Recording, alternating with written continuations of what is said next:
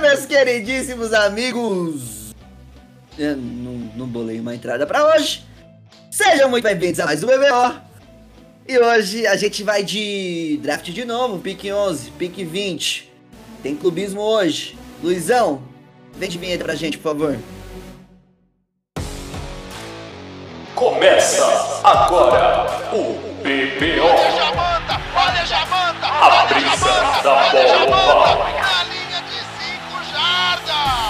E eu sou o Luquitas e eu não bolei nem mensagem pra entrada do podcast, e muito menos pra minha.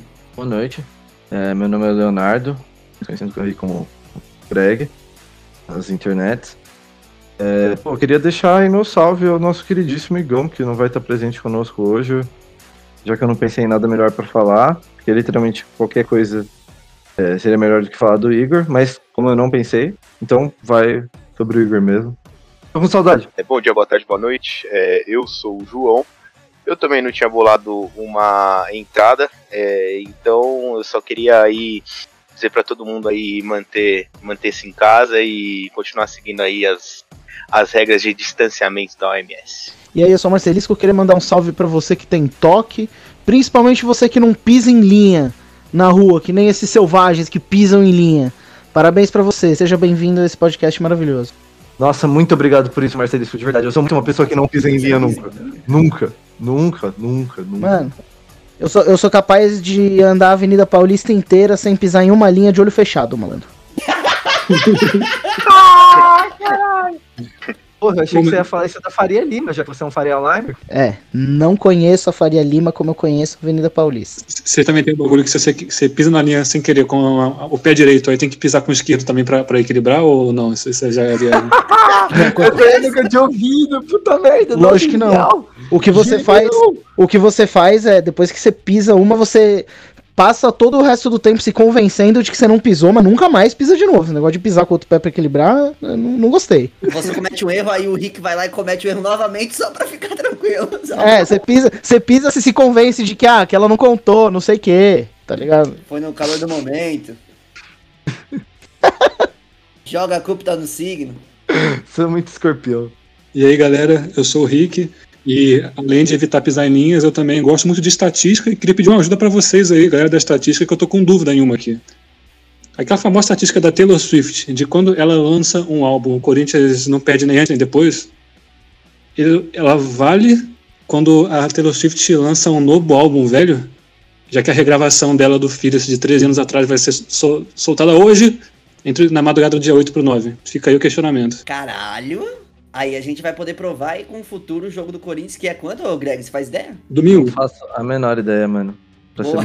o Greg, antenadíssimo, o Rick já buscando aí. Eu não sei. É uma regravação de um álbum que já foi, obviamente, gravado, uma vez que é regravação, mas é álbum dela mesmo, não é um álbum original dela. É, é, é porque ela teve uma treta aí com o produtor, o produtor tirou todos os direitos dela pra não ter mais direitos sobre nenhuma música que ela fez antes de 2016. Ela tá tendo que regravar tudo. E é isso aí. Que fita! Casos de família aqui com o Ricardo, trazendo novidades do mundo pop. E pra você que veio pelo futebol Sport americano, Center. agora Sport Center. Agora Sport começa Center. então. Pop Center. Agora começa então o, o, o, o papo de futebol americano, que a gente começa da PIC 11, a gente vai até a PIC 20, draft aí dia 29 de abril, quinta-feira, última quinta-feira do mês. Já falamos da PIC 1 a 10. Iremos falar agora da 11 a 20 e caso você esteja desconfiada, semana que vem vem o das últimas picks da primeira rodada e a gente vai dar uma palhinha sobre as picks de times que não estão na primeira rodada, uma vez que a gente tá falando sobre os needs de todos os times de cada vez. Pro episódio de hoje, então, a gente vai começar com o New York Giants, a gente vai começar com a pick 11, New York Giants, que ano passado tava lá em cima, tava lá com sua top 5, acabou trazendo uma linha ofensiva. O time brigou no final das contas, mas porque tava na Conferência Leste da NFC, né? E João, a gente trouxe aqui você, não especialmente para esta, mas só que você vai falar desta também. New York Giants, então, pick 11, o que, que você vê aí de, de need desse time? O que, que você vê que eles podem fazer nessa pick? E também, obviamente, no resto do draft, o que, que eles podem endereçar senhor Marcelisco, endereçar no time dele.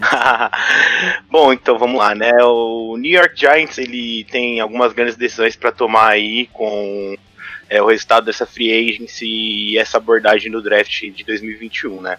É, depois de ele entrar na entre safra, né, com um pouco, quase nem um pouco de espaço para respirar é, com um teto salarial bem reduzido, é, Nova York fez grandes cortes né, para liberar espaço. Cortou Golden Tate, cortou Kevin Zittler, liberou 10 milhões nele, inclusive. É, e o time de Nova York, né, o Giants, aí vem com grandes needs na defesa. É, eu acho que a principal need do time é um, é um edge rusher, né? É, seguido aí por um linebacker. É, o time também tem algumas needs no ataque, com precisando aí de, eu acredito, um tie end e talvez até pensando em um offensive tackle, que é uma tese que eu vou bater um pouco mais, mais, mais tarde quando eu for falar aí das picks em si, né? Da pick que eu acho que o New York Giants vai fazer. Eu acho que, como eu já havia falado aí, né, a maior necessidade do time é um edge, né? É, eu acho que vai ser a grande diferença é, na defesa do Joyce Judge, do, do Joyce Judge, né? É, o draft de um, de um edge na 11 primeira rodada. É, o, o, que ocorre, o maior problema disso é que as opções que nós temos de Ed né, na, na primeira escolha do draft, que eu acredito que, que saiam aí na primeira rodada, são Jalen Phillips de Miami, é, o Aziz Ohulari de Georgia e o Kiwit Pay de Michigan, né? É, só que todos eles estão ranqueados aí da 18 escolha na maioria dos, é, dos mock drafts e, e, dos rankings dos, dos prospectos, acima da 18 escolha até a 25, às vezes até um pouco mais alto. Então acredito que seja um, um reach do, do, do Giants é, draftar um Edge aí na 11 escolha. O que entra numa discussão interessante, né? Porque o GM David é, Gentleman, nos últimos oito anos que ele possui de experiência como General Manager, né? É, no Carolina Panthers e desde 2017 em Nova York, ele nunca deu um trade down. É, nunca. É, mas eu acho que a maior oportunidade de um trade down do Giants seria agora.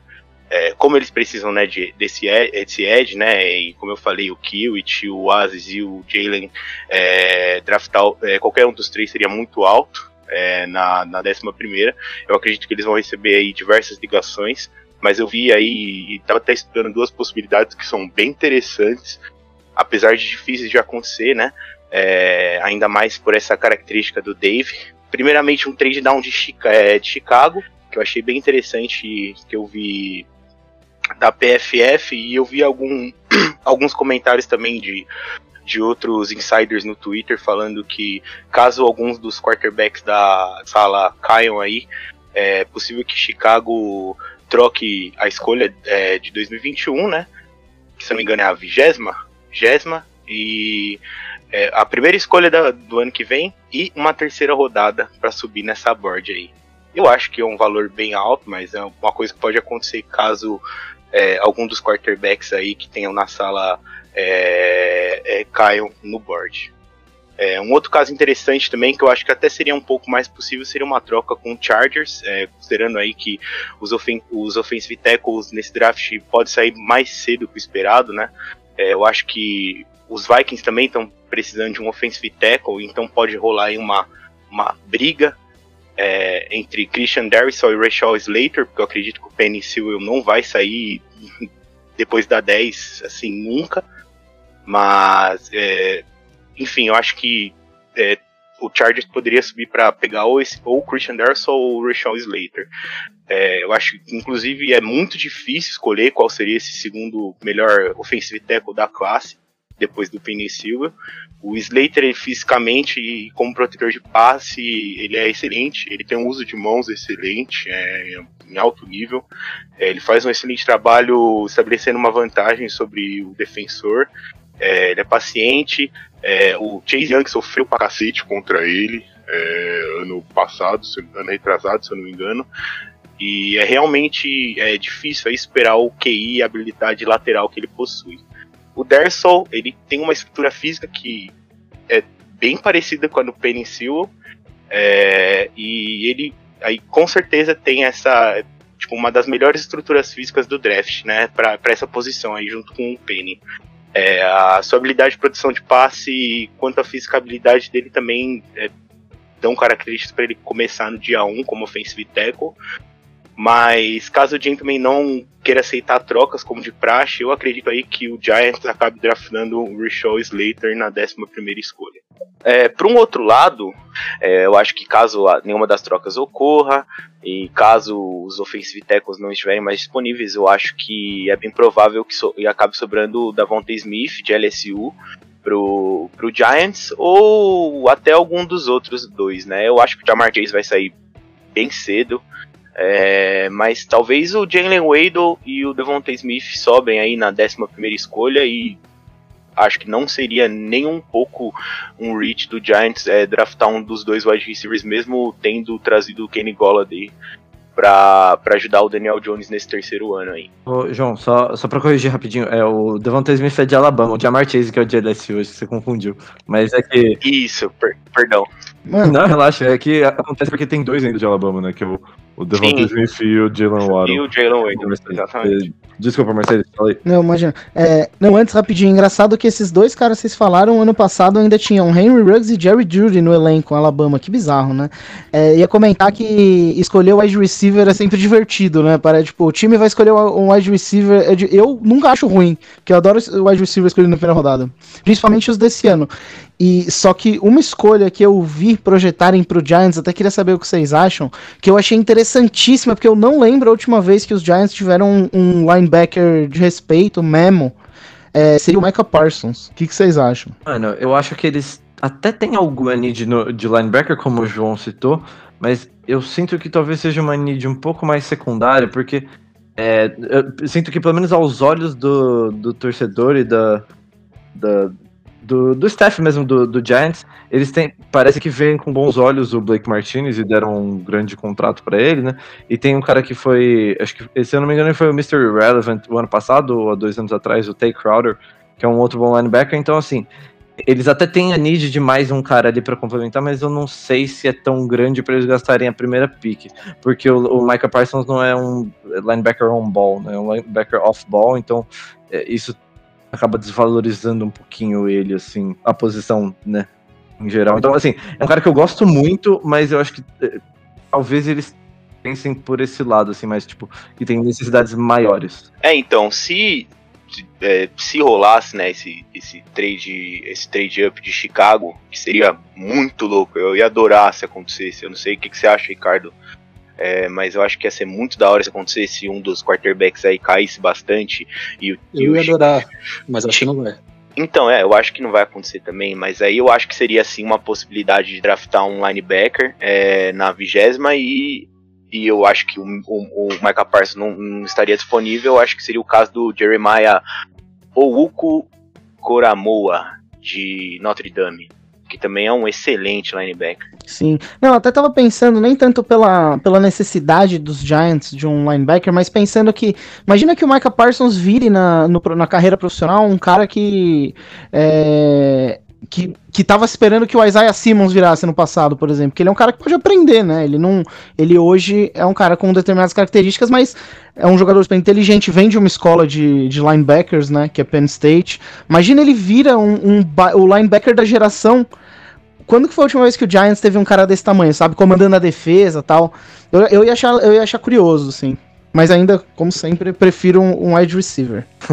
É, sem dúvida ia ser, é, por tudo que você falou, faz, faz bastante sentido. É que uma coisa que tem falado, que, é, que as pessoas têm falado que pode, pode fazer o Micah Parsons cair, é que talvez ele não seja tão inteligente assim, é, porque é, pelo que not- notícias saíram, é, ele é o Yetur Gross Matos, que hoje em dia tá no, no Carolina Panthers, que também é ex-Penn State, e mais alguns os outros jogadores, é, aparentemente fazer um bullying, assim, bem, bem, bem pesado com os calouros do, tipo, do, da, da universidade, né, enfim, quando os freshmen, quando eles chegavam e tal, e, tipo, aparentemente eram uns negócios, assim, pesados, assim, de passar partes íntimas do corpo na cara, tipo, uns bagulho assim, tá ligado? E, enfim, aí ele pediu desculpa e tal, só que muitos, tipo, muitos times já estão botando meio red flag nele pra ele, ele, tipo, por possíveis problemas de caráter. Então, é, eu sei que como jogador ele é excelente, mas não sei se ele talvez fosse um líder tão bom assim. é, Por causa dessas características pessoais, né? E é uma coisa que aparentemente tem, tem gente questionando, tá? Pesado, hein? Pesado, porque como, como jogador, é, aquela famosa inteligência esportiva, inteligência física. É, o cara sabe jogar, né? Mas foda isso, porque Uhum. Se for estar numa posição como essa, você não sabe liderar, se for um puto otário. É que sei lá, no profissional os malucos vão ter as manhas de ser otário nesse nível. É, o Rich Incognito tá aí pra provar que vai, né? É, então. Grande Rich Cognito. Estrela do, do Hard Knocks de Miami. Então bora lá, vamos falar pra Vamos falar da próxima pick, vamos falar da pick 12. Pick do Philadelphia Eagles, time que. Porra. Foi 2018 que eles. Não, 2019? Agora eu não lembro. 2018? 19? Que ele- 17... Nossa, tô ficando velho. 2017 que eles foram até o Super Bowl. E desde então, o que, que sobrou do Philadelphia Eagles daquele time? E ganharam. E ganharam, né? Não, foram, não só foram, eles ganharam o Super Bowl pela primeira vez na história, é verdade. O que, que sobrou desse time? Ah, mano, não tenho nenhum dos quarterbacks que jogou aquela, aquela temporada. Os principais jogadores não são mais os mesmos ou saíram do time.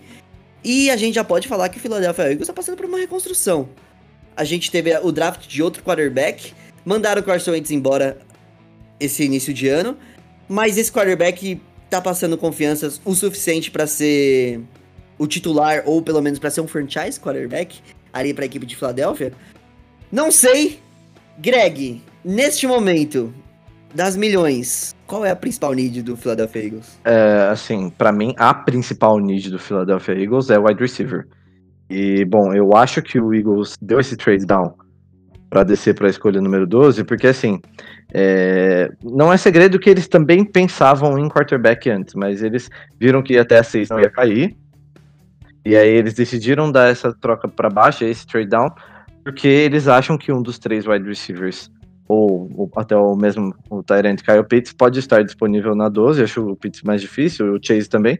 Provavelmente um dos entre Devontae Smith e o, o Jalen Waddle, que o, o João acabou de citar. Então, é, creio que eles estão. Eles esperam que, que pelo menos um desses é, quatro jogadores aí que eu citei acabe caindo para a escolha deles e eles acabam escolhendo, porque a gente sabe que eles têm já dois Tyrants muito fortes, né, no Dallas Goddard e no Zach Ertz, mas o Zach Ertz já expressou seu desejo de sair, eu acho que ele pode ser envolvido ainda numa troca ainda nessa, nesse final de off-season, talvez até no draft day, não sei.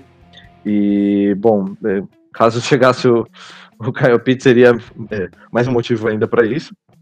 Mas a gente sabe também como eles jogavam com dois tight ends, então Goddard e Pitts não seria demais. E wide receiver, principalmente, porque assim, eles draftaram o Jalen Rigger na primeira rodada ano passado? Draftaram. Mas eles deixaram de draftar o Justin Jefferson e eles viram o que que deu, né? Então, é, mesmo eles tendo draftado o Jalen Rigger, ficou boa parte da temporada machucado, não contribuiu muito. Aí os outros caras que eles tinham trazido também não contribuíram grande coisa. Deshaun Jackson uf, fez nada, o Alshon Jeffrey de novo não conseguiu ficar saudável, não conseguiu ter contribuição em campo. Então eles ficaram dependendo de caras como o Travis Fulgham. E assim, tecnicamente no depth chart deles, nesse momento, se você olhar, é o Travis Fulgham, o Greg Ward, o Jalen Rieger e o J.J. Arcega-Whiteside, tá ligado? Então, é, se você quer que o Jalen Hurts seja o, o franchise quarterback, você precisa dar armas para ele. E aí, é, aqui debatendo já um próximo ponto. Muita gente poderia pensar, ah, o Eagles deveria ir atrás de OL. Pô, eu concordo que a OL deles precisa ser reforçado, mas a OL do Eagles não é nem de longe tão ruim quanto a OL do Eagles foi o ano passado. A gente tem que lembrar que eles estavam sem os seus principais jogadores. Eles têm três caras de pelo menos calibre de Pro Bowl ali na linha ofensiva deles, que é o, o Brandon Brooks, right guard, o Jason Kelsey center e o Lane Johnson right tackle. O lado direito deles até o meio ali da linha ofensiva é excelente. E o Jor- Jordan Mailata, o left tackle, também não é ruim, é um cara bom. Então, assim, eles precisariam talvez de um outro left tackle, uma opção para o Mailara, ou principalmente de um left guard. Ma- Nada além disso, assim. Então, não sinto que seja uma necessidade gritante que eles precisassem adressar, eh, endereçar, perdão, Marcelisco, eh, na, na, na primeira rodada ali na, na pick 12. Então, acho que eles vão de playmaker. Aí, se não sobrar playmaker, aí sim eu acho que talvez o Eagles pode ter mais chance de querer draftar um linebacker, o Marcelisco. Aí entra na questão que você falou, porque o Eagles, para mim, tem mais necessidade de, de, de linebacker do que equipe do, do New York Giants. É, os principais nomes da posição para eles são o Alex Singleton e o Eric Wilson, que eles acabaram de trazer, mas nenhum é um nome excepcional, enfim, assim, na liga, que passa tanto confiança para você não querer draftar um talento tão grande quanto o do Micah Parsons, que ainda assim, é- ainda é de Pensilvânia, né? Da, da Pensilvânia, então tá, tá tudo ali perto. Acho que pode ser, ser uma opção. Além disso, no máximo um cornerback, mas acho que aí só se o Patrick Certain caísse até a 12, talvez eles considerassem, que acho que é o meu cornerback 1 e o da maioria, pelo menos das pessoas que eu tenho visto do draft. E aí seria, tipo, o best player available e também uma posição que eles precisam pelo menos de um CB2 ao lado do Slay. Mas, de novo, né, como é CB2, então talvez não fosse tão necessário só se cair o BPA mesmo. Então, acho que essas são as prováveis ideias do, do Howie Roseman, depois de ter dado esse trade down aí, que eu vi que teve gente que reclamou, mas eu, sinceramente, eu não reclamo nem um pouco. Se a ideia dele era ou pegar um QB, ou pegar um dos principais talentos ali do top 10, ele ainda tá no range de conseguir pegar um dos principais talentos do top 10. E se ele achou que não ia conseguir pegar QB, ele fez certo em acrescentar, ganhar uma escolha de primeira rodada do ano que vem para isso, né? Eu gosto muito da ideia deles, da escolha da primeira rodada deles do ano passado ser o Jalen Rager, o quarterback atual, o jovem Jalen Hurts, e eles poderem draftar o Jalen Waddle de Alabama. E, e para mim, mais uma vez, mais um wide receiver. Ia ser maravilhoso o ataque. Três caras com o mesmo nome. velho. sensacional. Que é um Uhum, nome que não tem, é tão comum, né? E eu gosto é do trade down, eu vou defender sempre aqui, eu sou a favor do trade down, acumular pique é minha vida. Parabéns pelo trade down. Coisa que seu time não faz, né? Cara, eu vou, eu vou, chegar, eu vou chegar com uma estatística depois, Luquinha, você vai se assustar. Não é só, não é só o Bears que, que não dá trade down. Eu vou, você, você vai se assustar. Não só você. Que como isso? é. Mas é só Não, pro próximo, que- só pro próximo programa. Só pro É próximo, o próximo programa. programa, pensei que era pro próximo, pra próxima pick que a gente vai falar de Los Porra, eu tô muito Chargers. curioso agora. Por quê? Não, Pô, o, o o, Greg o, prometeu Greg, tá, aí, tá cara. certo. Então, mano, eu tô curioso, Greg. caralho. Série de TV de ponta, tudo faz cliffhanger, que na semana passada Exato! Exatamente! É. Exatamente, cara. Ou a série é um cliffhanger, que é tipo The Walking Dead, ela é só o cliffhanger, ela não acontece mais nada, é só todo episódio é um cliffhanger atrás de um cliffhanger. Não, mas pô, então manda no WhatsApp aí o roteiro da semana que vem, só pra satisfazer a curiosidade dos colegas. Ansioso Não, vocês vão ter que esperar que nem os ouvintes, porque eu sou justo com os ouvintes. E eu Os quero ver a reação. fodam. Não, eu quero ver a reação ao vivo de vocês, entendeu? Mas Não, vamos. mas o Marcelisco atua bem. Eu tenho Esse isso é o problema. Ele, ele pode atuar bem, mas talvez o resto não. É verdade. Pode falar, eu, eu, eu, eu- eu- posso falar de Chargers aqui ou a gente vai... Alguém já te impediu alguma vez, Lucas? Não, você, inclusive, você me, me incentiva. Tá aí nos meus piores momentos falando, não, Luquinhas, vai lá, fala de Chargers, cara, a gente gosta. Eu sou mesmo, eu sou o diabinho do, do seu ombro. E a gente vai falar dessa pick 13. Pick que. Porra. Os Chargers fizeram uma temporada, no final das contas, justa, depois de um início de temporada bem complicado. Teve todo aquele rolo com, com Tyrod Taylor, Justin Herbert, critiquei, falei besteira, dei o braço torcer. E agora a gente se encontra nessa posição, que ali é uma posição de. Não vou falar de meio ainda, mas é de meio. Posso considerar de meio. 16, 13 tá ali no meio. 3 piques pra baixo no meio, tá no meio. Que eu acho que é muito favorável nesse draft. Eu já cheguei a falar no episódio passado sobre a questão de que muitos times precisam de quarterback.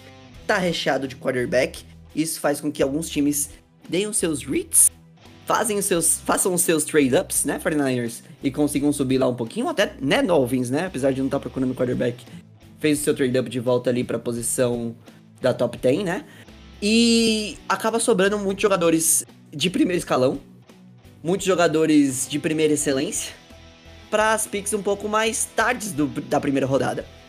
E eu espero que. Espero, quero e acho que pode acontecer nesse draft também de 2021. O Tom Talesco tá fazendo o draft dos Chargers aí desde 2013. E nessas. São sete anos? São sete anos e oito picks. Ele normalmente foi de best player available. Algumas vezes ele, ele, ele foi mais no need, mas só que normalmente ele foi sim de best player available. available. Então a gente teve Melvin Gordon, Joey Bosa, Darren James, Mike Williams. É, o Justin Herbert foi o best player available na need maior, que era quarterback. Então ele até deu a declaração que estava esperando um dos três quarterbacks entre Tua, Burrow e Herbert. E deu certo. Graças a Já. E pra esse ano, assim, as needs principais do time, após a saída do Melvin Ingram, é, acaba sendo também um edge. Acaba sendo também a secundária, depois que saiu o Case Hayward. Mas principalmente eu acho que deveria endereçar a linha ofensiva, uma vez que foi o maior problema no passado e uma vez que você tem um quarterback que se mostrou tão promissor, tem peças importantes no ataque, manteve o Mike Williams na, na opção de quinto ano, que é, foi praticamente uma tag, pagando 15 milhões por ele por ano. Então, a esperança é de que consiga usar essas armas, assim como a volta do do, do Austin Eckler da lesão, né? A volta de vez, manteve Dan Allen, saiu Hunter Henry, mas trouxe o, o, o Jared Cook. Então eu acho que manter uma linha ofensiva que possa proteger, que tenha constância, o Bulaga voltando a jogar constantemente, trouxe o, o Lindsay. Eu acho que vai ser a, a principal need. O problema é que, bem nessa posição em específico, o João tinha comentado mais cedo sobre três, três prospectos, mas eu acho que o Chargers deveria focar em dois. Um que provavelmente não chega, que é o Penny Sewell, então seria papo de dar trade up caso ele venha cair muito no, no board. O outro é o. Sim, Rashawn Slater. É o Slayton, né? É, ele caindo um pouquinho. Caindo não, né? Eu acho que na verdade o draft como tá se moldando, eu acho que seria uma pick muito boa pra se manter na 13. E caso não não não venha subir pra pegar um Penny Sewell, ou até quem sabe, que um Kyle Pitts ali na frente, né? Que tá de uma vez que o Jared Cook tem 60 anos e o Hunter Henry sai- saiu, né? A gente só tem o Tyrene da XFL e o, o Green também, que tá, tá bastante velho. O da XFL até esqueci, o Parnham, que jogou bem algumas partidas ano passado. Tinha, teve um momento da temporada que ele tinha três recepções e três touchdowns. Mas eu acho que não seria o caso pelo Kyle Pitts, porque eu acho que teria que subir muito. E aí é o cenário que o Rick gosta, o cenário a parte dessa, dessa pick 13 com o Slayton, e subir um pouquinho pra pegar o seu caso caia. Seria realmente um trade down. Eu acho que só o. Chargers teria a opção. Oi? Ficou excitado só de ouvir sua palavra. Trade down. É, porque os Chargers, não vou falar que o Chargers tá, tá, tá resolvido no, no, no elenco, que nem eu falei, tem três needs bastante claras. Se, reforçou bem na principal delas, mas ainda falta um left tackle de, de respeito ali nos Chargers pra fazer com que essa linha ofensiva saia literalmente aí sim de um de um de um last to first, porque trouxe nomes bastante interessantes. No Edge, o Shannon Wilson pode, pode vir tomar a posição do Maverick Ingram, né? Na verdade, não tomar, mas ocupar o lugar, o buraco que ele deixou, uma vez que ele vem numa crescente. E na secundária, a gente teve a reassinatura do Davis, mas eu acho que uma segunda rodada ali, caso é possível a Zent Samuel segundo, the second, cair ali numa segunda rodada até a pick dos Chargers, não sei, talvez seja o caso de fazer igual fez ano passado com o Kenneth Murray. Caso desça no board da primeira rodada, suba de volta pra pegar o Zent Samuel. Então acho que dá pra trabalhar bem esse draft. Vai ser bastante produtivo o time ter várias opções. E realmente, caso alguém caia, que seja absurdo, como foi o Darren James ah, em 2018, cair lá na 17, se eu não me engano. Aí é na, é correr para abraço e draftar o melhor player disponível ali. Que acho que o time vai estar bem ajustadinho para essa temporada, mudança de técnico, mudança de esquema defensivo, né? A gente vai sair de um 4-3 para ir para um 3-4. E acho que tem tudo aí para fazer boas escolhas nessa, nessa primeira rodada. E também no resto do draft a gente tem escolha compensatória ali na terceira rodada também. Acho que tem um draft capital legal para conseguir montar o time. Porque assim como aconteceu com com o Kansas City Chiefs, eu acho que antes de assinar o contrato longo do Mahomes, eles tiveram espaço no cap para poder produzir um time para que ele seja campeão logo, uma vez que não havia pago ainda os 500 milhões de dólares que eles prometeram com o Mahomes.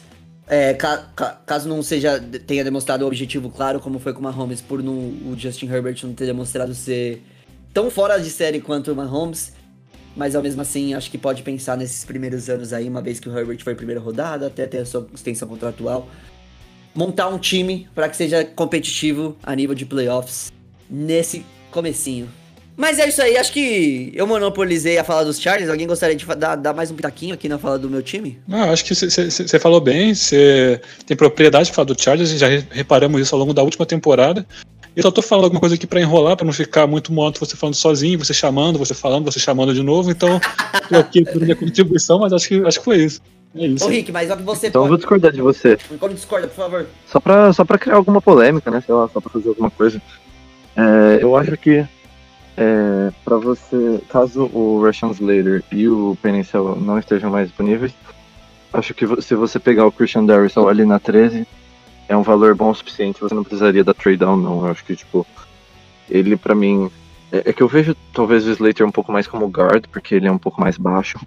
Então talvez o, o Darrison pra mim seja o segundo tackle, né? Porque o Slater sendo guard, ele seria o segundo tackle pra mim pra, é, nessa classe, então acho que ele valeria sim a, a, a escolha 13. Eu acho que não precisaria dar trade down.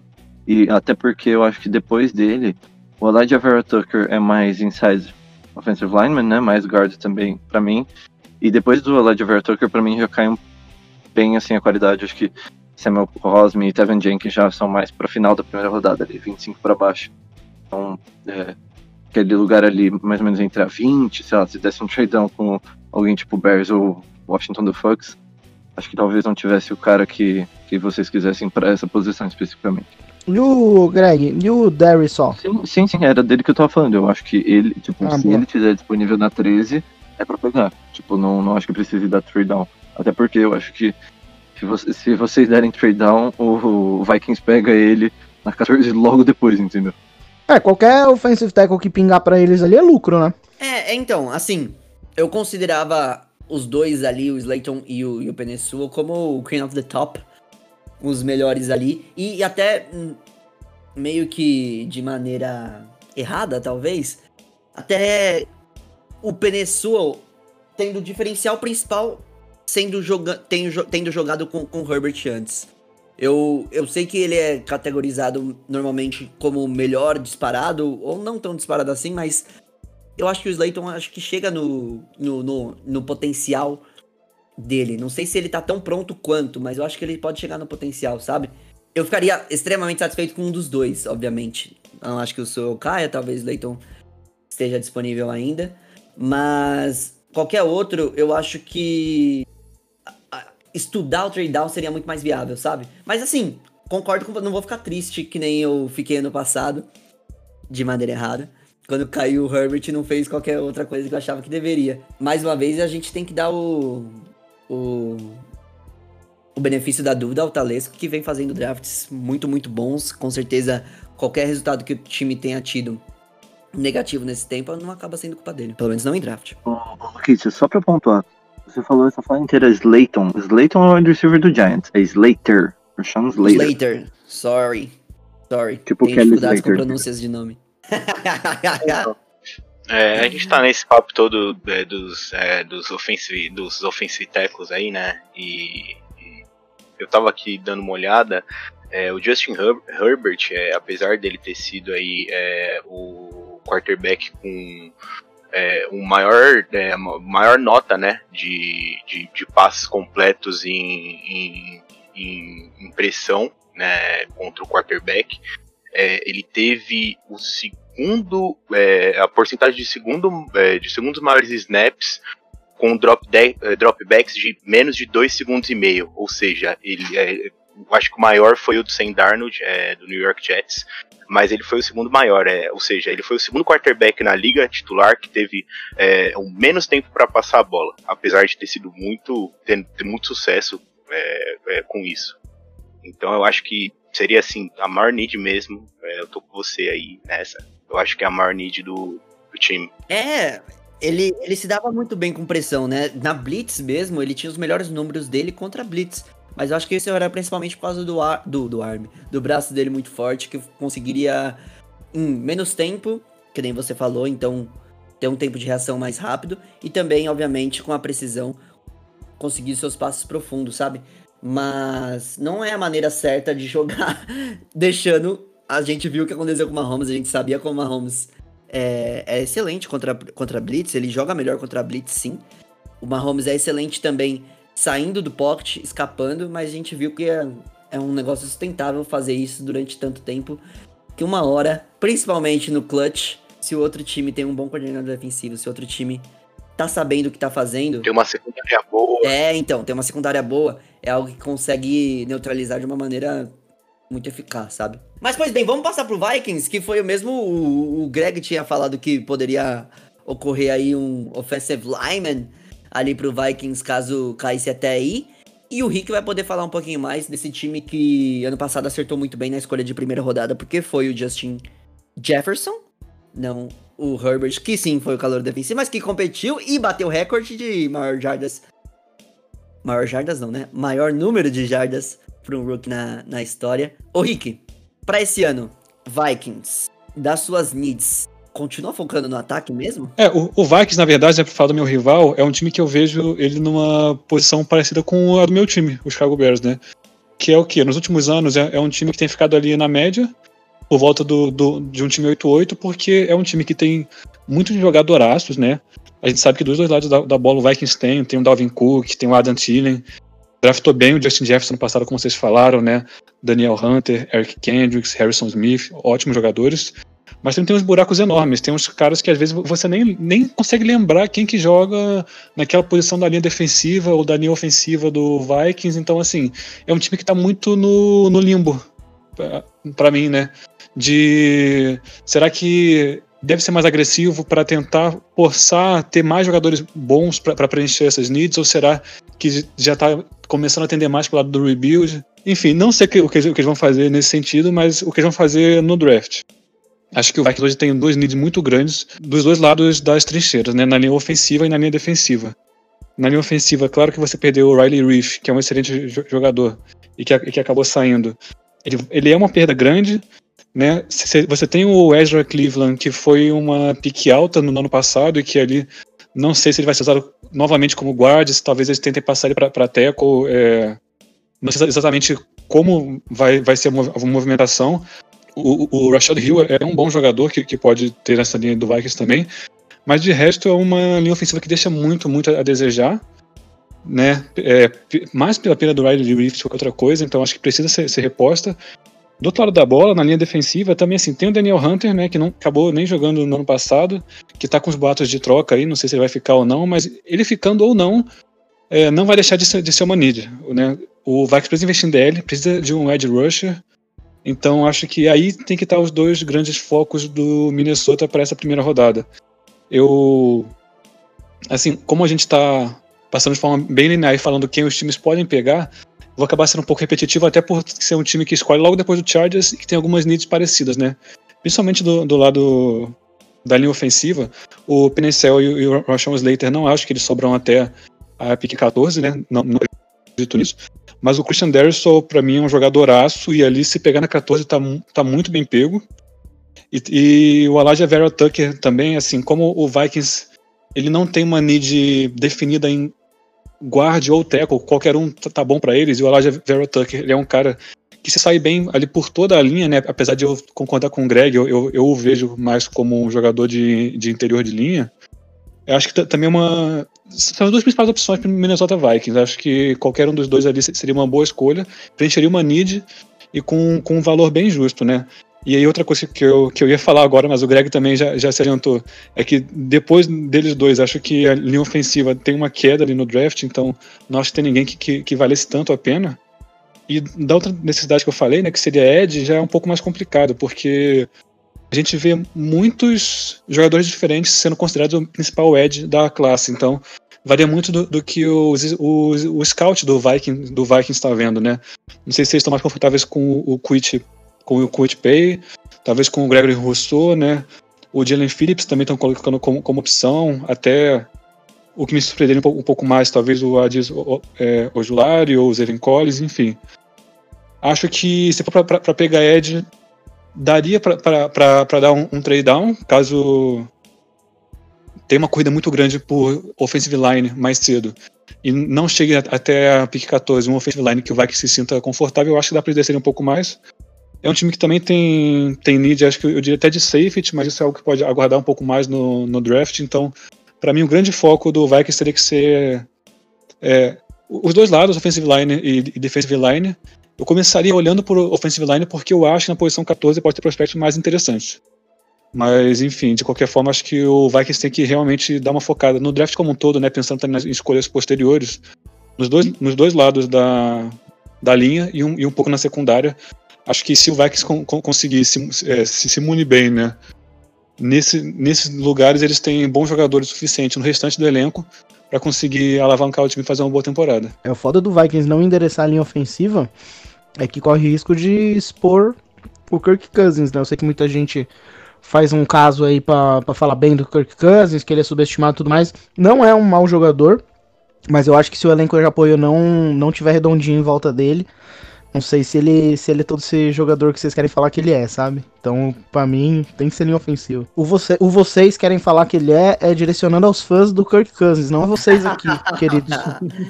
Não me senti atacado. Tô de olho, Marcelis, tô de olho. Mas tô de olho. Marcelis, vamos aproveitar e usar você para falar da, da próxima pick, porque a gente vai falar de New England Patriots, a gente vai falar de um time que a gente se acostumou a ver ganhando, que quando não tá ganhando a gente costuma falar mal e nesses momentos a gente acaba falando besteira.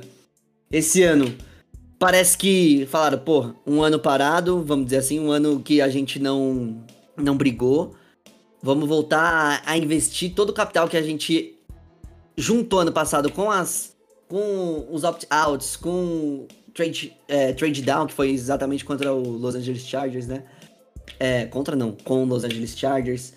É, com o cap space enorme, a free agents foi maravilhosa, eu acho. Não sei se acabou pagando um pouquinho mais em algum ali, outro ali a gente falou já um pouco, mas vai falar mais ainda depois. E agora tem a posição 15 no draft para poder realmente fazer o que eles não vêm fazendo bem há um tempo já.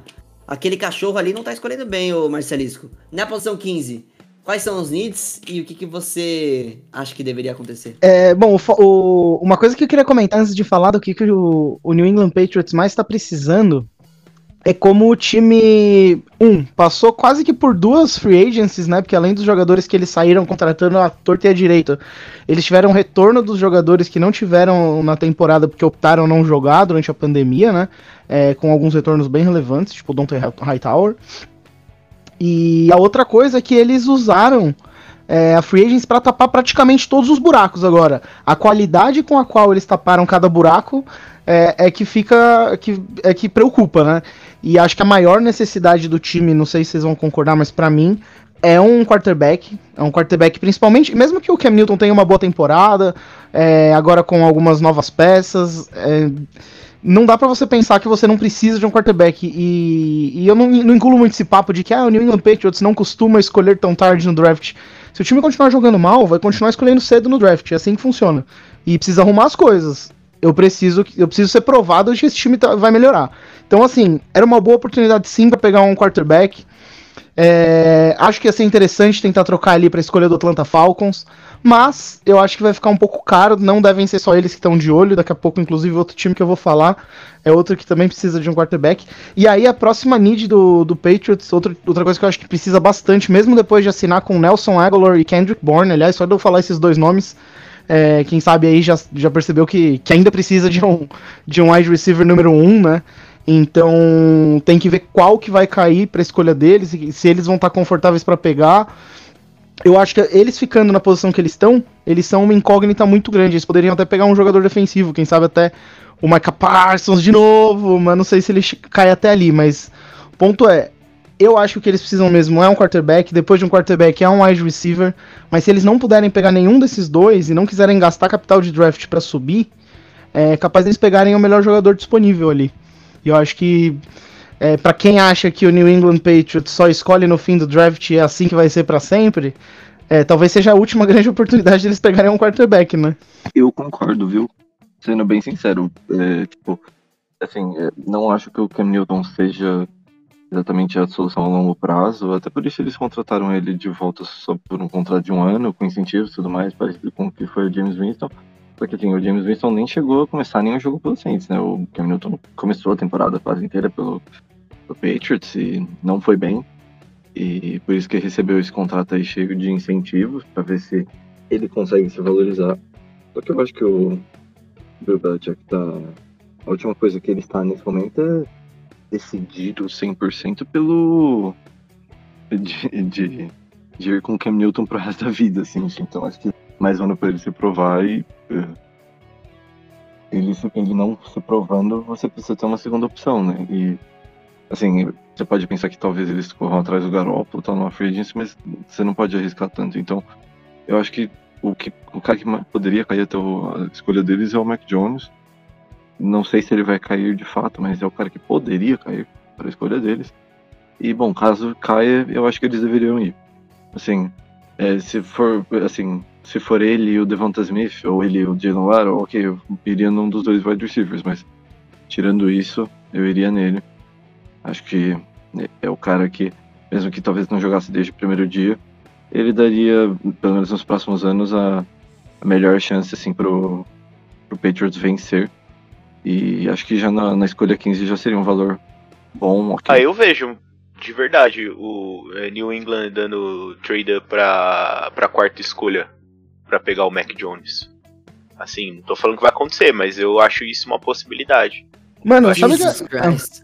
eu- sabe o que eu acho que é o que Ah, ah, mas se eles forem pra 4, aí eles não pegam o Mac Jones, né? Pô. Eles pegam o Trey Lance. É, o ou o Fields. Trey Lance ou o Justin Fields, é exatamente. Mas eu acho Mano, que é uma vocês, vocês estão cravando o Zach Wilson como segunda e, e o Justin Fields saindo do. Sim. Não, eu tenho É- é o certeza papo que o Zach Wilson vai ter a segunda, assim. Eu Tipo, também tenho. até agora, até esse momento, eu tenho certeza, porque é o que todos, todos, todos estão falando, não tem nenhuma dúvida, assim.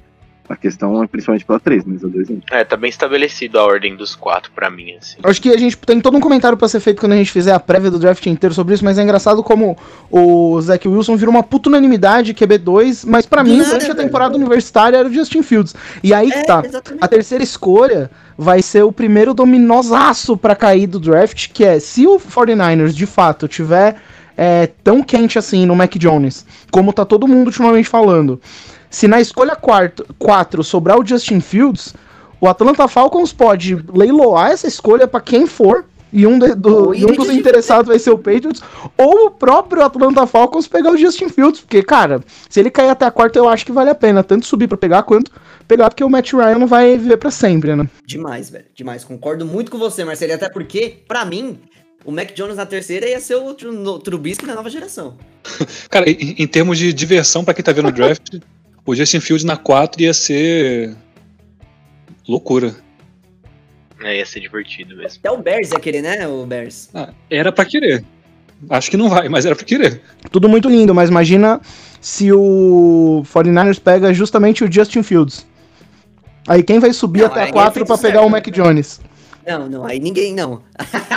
aí tem Trey Lance, né, mano? Mas não sei. Parça, posso É. falar uma, uma coisa ousada? Assim, é, falam que o Justin Fields pode cair no draft, talvez não só pra 4. Falam que ele pode cair até mais. Olha, mano. Até- talvez até um 7, 8, não sei. Acho difícil, mas quem sabe? Caso isso aconteça, eu tenho certeza absoluta, absoluta que o Lumes vai pelo menos tentar. Eu não tô falando que ele vai conseguir nada, né, porque tá bem longe. É, talvez ele ten- tive- talvez ele tivesse que tentar até uma, tipo, entre aspas, uma treating trade, tá ligado? Troca com algum time pra pegar, tipo, a 15 ou a 13, ou sei lá, qualquer pique assim.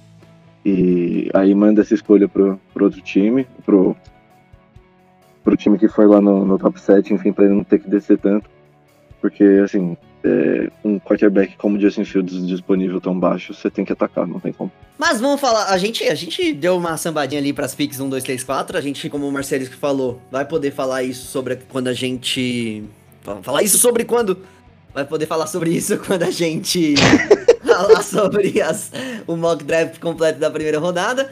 Mas agora a gente vai de pick 16, a gente vai de Arizona Cardinals. E vocês, eu não sei se foi por querer não, o Marcelo que preparou a pauta desse episódio, mas ele colocou o Arizona Cardinals pra mim, e que é um time que eu vejo numa posição similar ao do Los Angeles Chargers nas suas needs. Foi, foi por querer, Marcelisco? Ou realmente eu tô vendo coisa aqui que eu- vocês não estavam vendo? Na verdade, acabou que a distância ajudou, mas eu sei que você foi já um. Você já não morou no Arizona? Morei no Arizona. Você vira e mexe tenta falar aqui que todo mundo gosta do Arizona, coisa que não é verdade. É verdade. e, e Marcelisco, inclusive, eu tava vendo os episódios antigos pra gente poder fazer o, os cortes do BBO. E você falou exatamente isso no episódio lá de 99 que a gente gravou. Olha lá, olha lá. Coerência é tudo. E você falou também que não é todo mundo que gosta do Gardner Mitchell também não. Inclusive pra você, ele não fede nem cheira. Fico feliz que ele esteja vivo. Tomara que tenha saúde. Ô Rick, então você vai me dar um help nessa, nessa escolha ou não? Porque a gente pode falar muito do que a gente falou sobre os Chargers aqui na escolha 13 dos Chargers, né? Pra 16 dos Cardinals também. Uma vez que a intertemporada dos Cardinals no Free Agents foi excelente pra minha, pra, na minha visão, principalmente porque eles trouxeram o jogador mais desejado aí do, do Free Agents desse, desse ano, que era o J.J. Watt. Eu acho que desejado não exclusivamente pelo play, mas pela figura que ele é. Um dos melhores jogadores de, de, de defesa da história da NFL. Agora indo pra uma equipe onde já tinha o Chandler Jones, que vem sendo dos últimos 10 anos, sei lá quanto tempo ele já tá na liga. Mas ano passado machucou, mas quando tá saudável, é sim um dos melhores é, sacadores da NFL. Formando essa dupla ali na linha defensiva, que não tem um interior tão forte, mas só que agora vai ter um bicho de. um monstro de duas cabeças, é assim que se fala, né? Na posição de linebacker, assim como os Chargers, draftaram ano passado um linebacker pro interior. Não teve o mesmo resultado, acho que Kenneth Murray a gente pode dizer que foi muito melhor do que o Isaiah Simmons, mas só que é um, um jogador em desenvolvimento, é um jogador que eu inclusive queria no meu time ano passado, depois de ver desse primeiro ano não tenho tanta certeza, mas só que eu acho que eles vão, como foi uma escolha alta, ainda mais um jogador de, de miolo de defesa, que pode fazer também várias coberturas na secundária, e estando numa, numa divisão tão forte. Eu acho que eles precisam desenvolver esse jogador, precisam acreditar nele, e eu acho que não seria um need ali no, meio, no interior de defesa. Mas perderam o, seu principal cornerback. É, um dos melhores cornerbacks da sua geração ali, já tava ficando velho, caiu muito a produção. E eles resolveram não ter mais ele em seu elenco. E isso faz com que o Buda Baker fique um pouco mais sozinho como principal nome ali daquela secundária. Então eu acho sim que secundária é um need.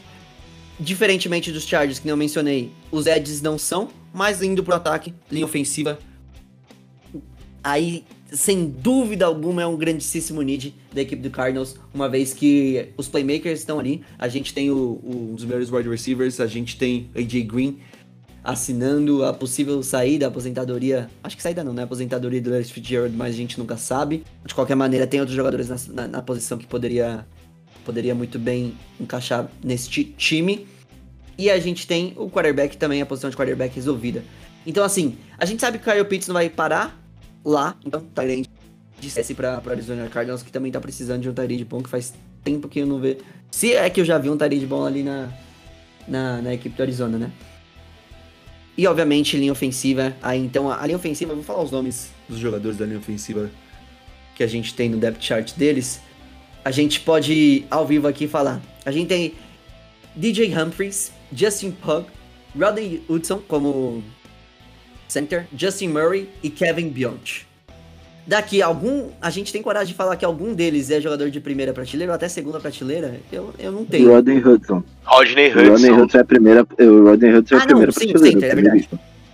É, ele é. Mas é, só ele. De resto, não. de resto, não, exatamente. Sim, sim, é tipo. o grandíssimo Rodney. Ai, meu Deus. Não chora, João, não chora. É, não, não, não, mas você tá certíssimo, parça. O- a, a linha ofensiva de resto inteira precisa de melhoras. Você só tem uma posição garantida que eu sinto. E aí, assim, assim como a gente falou dos Chargers, dos Vikings, quem tiver ali daqueles que a gente mencionou, principalmente na posição de tackle, então o Slater, o Penicil, obviamente não, mas aí teria que ser trade up.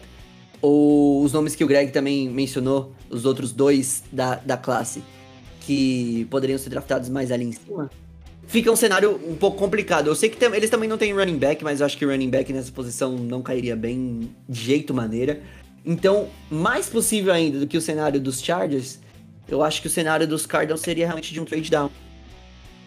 Exatamente por. Se não tiver o jogador de linha ofensiva que eles querem, ou que esteja no, no board deles que vale a pena na posição 16, eu acho que é, seria a melhor coisa pra eles se eles conseguirem arranjar esse trade downzinho. Acho que jogador de secundária ali é, pode ser uma boa também, mas eu não vejo um nome que chame tanta atenção que possa mudar o time. Então, às vezes, a- a- acumular o capital, uma vez que o time envelheceu.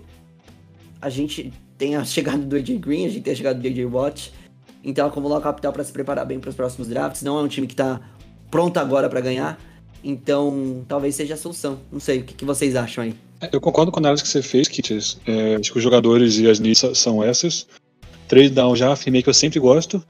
Mas o Cardinals é um time que eu, se fosse ele, estaria bem prestando atenção no cenário de trade-up também, porque é um ataque que é, que é potente, a gente sabe onde, onde estão as needs, e a verdade é que se cair, um, se cair ali para mais perto, né, lá para pick 8, 9, 10, um Penicillo, um Kyle Pitts, acho que dá muito pro Cardinals considerar tentar subir um pouquinho para pegar um cara desse, porque daí realmente potencializaria ainda mais um, um ataque que já tem tantos nomes incríveis. E, e o, o, o Luke Dias, eu queria te cuidar um tiquinho de você, só na parte que você falou da secundária. Eu tenho um nome que eu gostaria muito no, no Saints. E eh, não tenho certeza que não vai cair até o Saints. Acho que seria perfeito pro, pro, pro Cardinals pegar ali na 16, que é o JC Horn, o cornerback de South Carolina. Ele é um cara muito instintivo. Acho que ele vai fazer uma bela dupla com o Malcolm Butler, né, que veio agora. É, então acho que, é, assim, concordo com você, você falou que a secundária é uma grande need. E exatamente por isso eu acho que o Jason Horn poderia ser um cara excepcional ali naquela posição.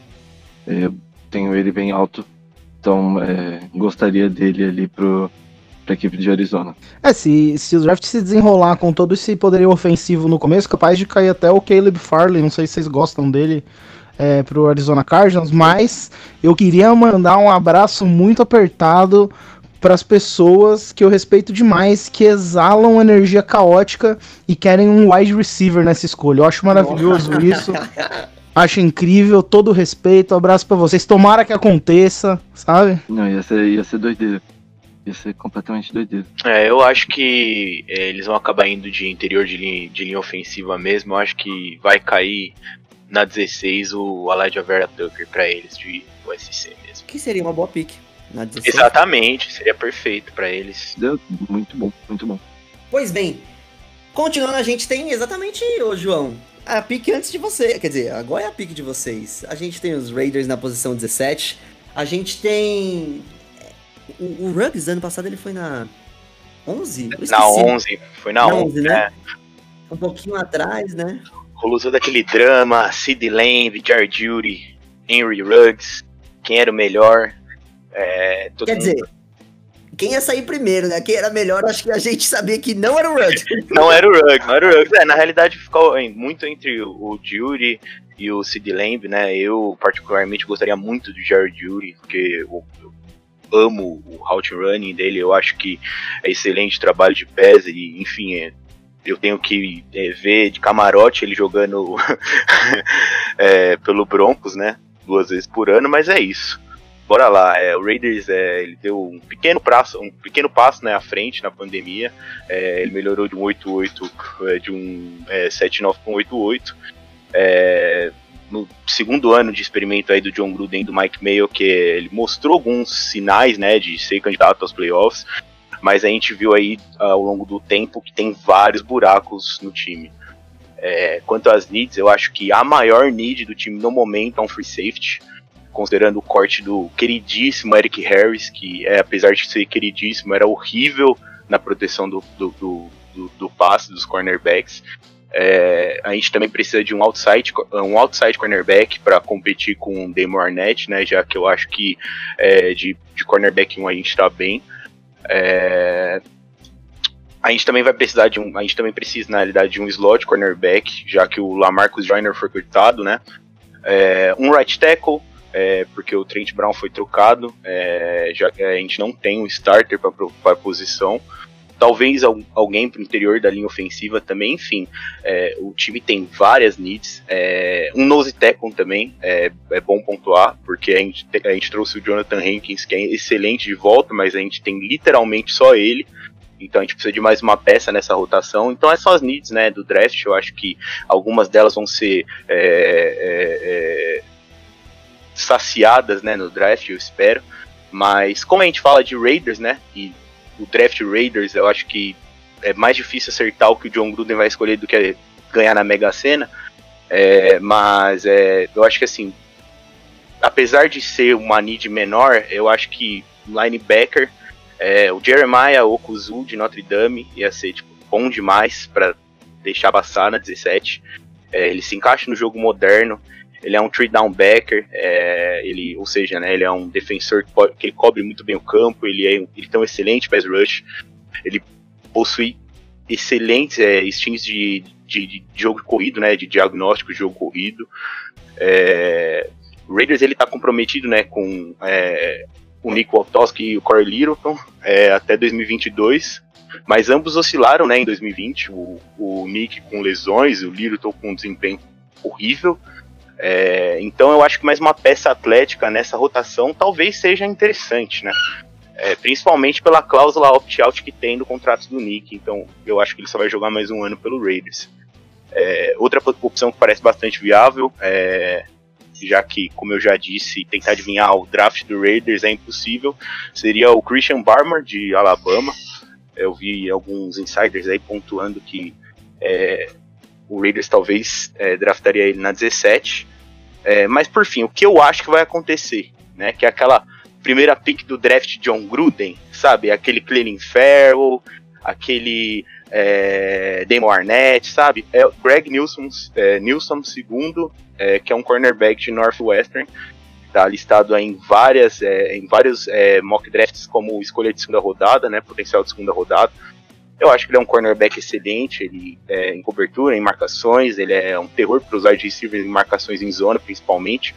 É, ele tem um ótimo poder de transição, ele raramente, é, ele raramente é desafiado né, pelos wide receivers, é, tem poder de leitura, ele é instintivo também, só que ele tem um ponto fraco que é bem importante nos cornerbacks, que é a velocidade. É, enfim, é, eu acho que essa vai ser a escolha do Raiders na 17. Greg Nilsson, segundo cornerback de Northwest. Isso, já veio com a pique na. Lógico, já veio com a pique na, na ponta da língua. É, não, é que você falou de um cara que eu adoro, que eu gosto demais, que é o Jeremiah Osso Coromoa.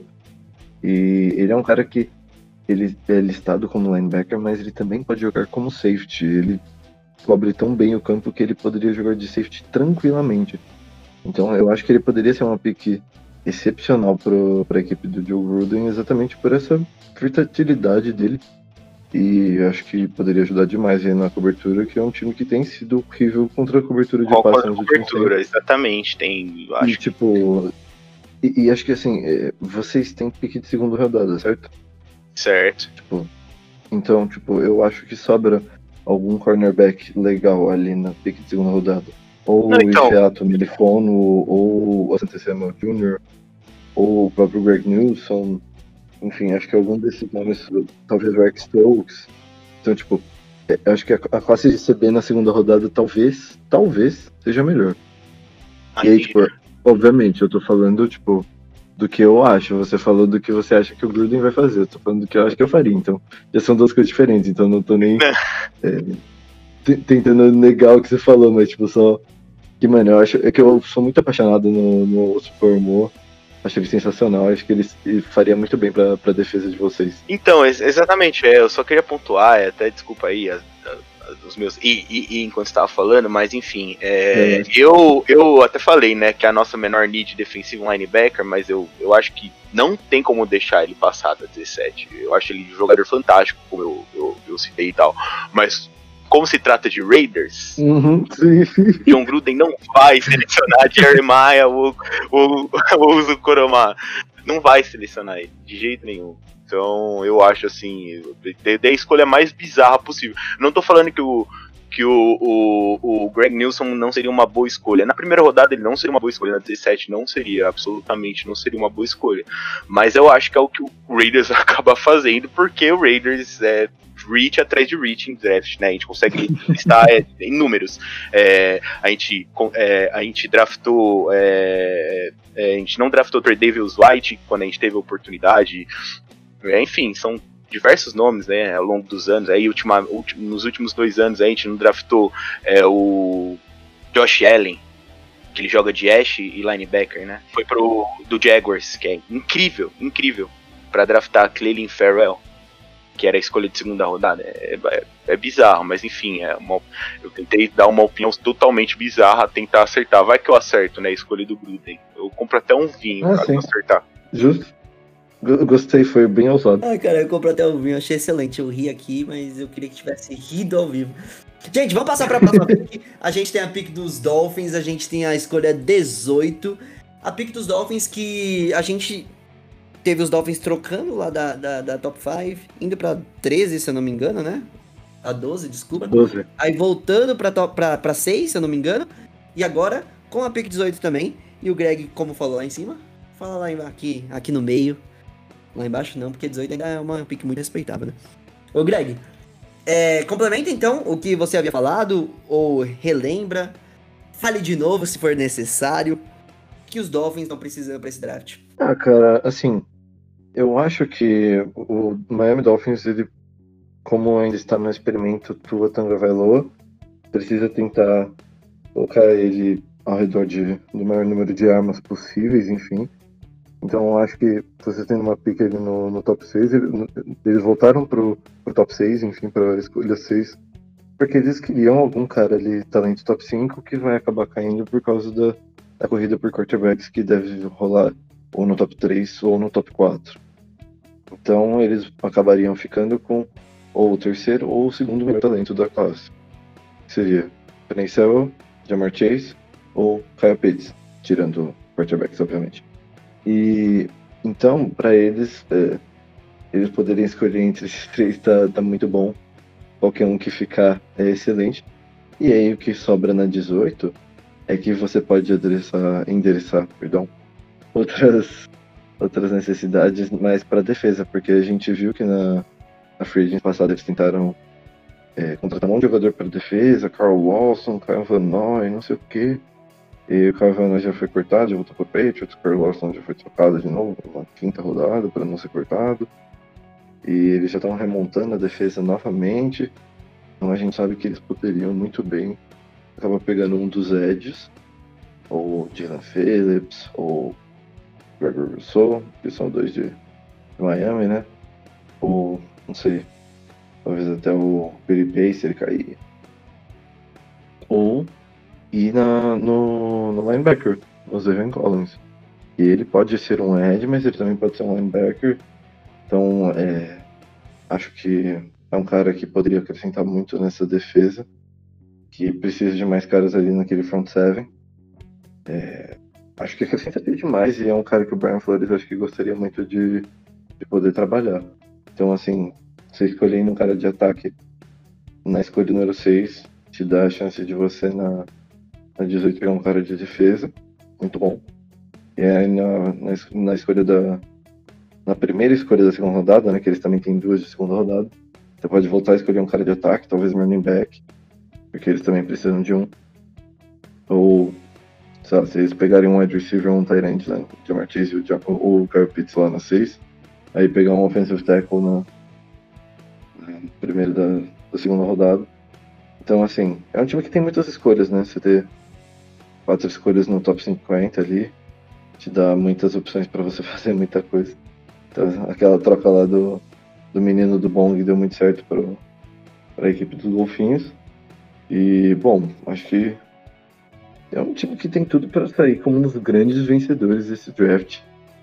E, enfim. De novo, mais uma vez, porque o ano passado também. E tá- a gente tá vendo o resultado de todas aquelas trocas que eles fizeram. Vamos ver se eles conseguem mostrar isso em campo, né? Aí é, conseguir de fato passar playoffs e tudo mais. E poder competir pela, pela FC com o Buffalo Bills. Vamos ver se o Tua vira. A gente sabe que o Brian Flores virou, né? Vamos ver se o Tua vira. E vamos ver como o New England Patriots também vem. A gente sabe que, que vai ser um time que vai competir esse ano também. Pelo menos eu acho que vai competir esse ano também, né? Mas, Anfan, vamos para a próxima pick? A gente tá com a pick 19 agora. A gente tem Marcelisco falando sobre o time que ele ama odiar ou que ele odeia amar. Ô, Marcelisco. Washington The Fox a gente tem a pick 19, time que chegou aos playoffs ano passado, time que perdeu pro seu time nos playoffs ano passado e demonstrou com o Ron Rivera uma defesa que, sinceramente, eu não esperava ser uma das defesas mais fortes da NFL, como realmente foi no final das contas. Pelo menos o resultado em campo, a gente tinha um front seven fortíssimo, pressão no quarterback 24 horas por dia, E o ataque que deixou a desejar, né? Que eles vão de jogador de ataque, vai sobrar? Pois é, é, cara, é um time de playoffs, como você falou, né? É uma das melhores defesas da NFL. Um ataque que, se tivesse um quarterback, é, teria feito muito mais. Apesar do Taylor Heineken ter tido o jogo da vida dele contra o Tampa Bay Buccaneers, se o time tivesse um quarterback de verdade ali, acho que é, teria um jogo muito mais apertado, talvez até ganhado, né? E o problema é que é muito parecido, até pior do que o dos Patriots, né? Porque o time não tá perto o suficiente pra pegar um quarterback dos que são. é, que valem a pena pegar na, na primeira rodada e os quarterbacks de segunda rodada, tipo Davis Mills, é, de Stanford, o Kellen Mond, de Texas A&M, não vale a pena. Eu, pelo menos, acredito que pegar ali na, na escolha 19 é um reach gigantesco, né? Então, é um time que eu acho que vai acabar tendo que pegar o jogador, o melhor talento disponível. E até fica repetitivo falar, mas eu ia achar muito interessante que fosse um wide receiver, porque o grupo de wide receivers de Washington, com mais um wide receiver é, para jogar aberto, com a contratação do Adam Humphries, que eu acho um excelente slot, e o Kurt Samuel, que é um cara extremamente dinâmico, acho que ele é aquele. É um jogador que muitas vezes é referido como slash, né? O cara é um atleta. Ele é tanto running back como wide receiver.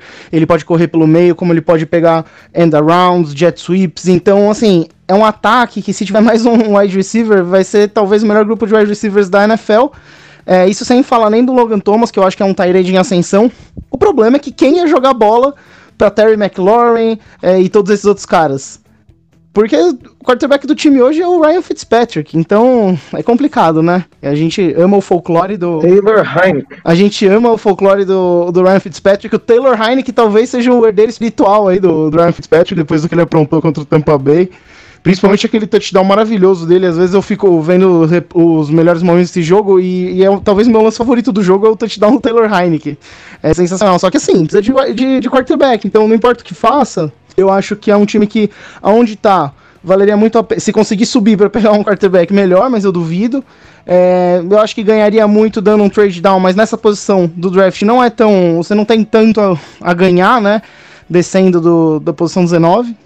Então acho que eles vão pegar o jogador, o melhor jogador disponível e eu realmente espero que seja alguém no ataque para dar o máximo de, de ajuda pro para quem quer que seja o, o quarterback, né?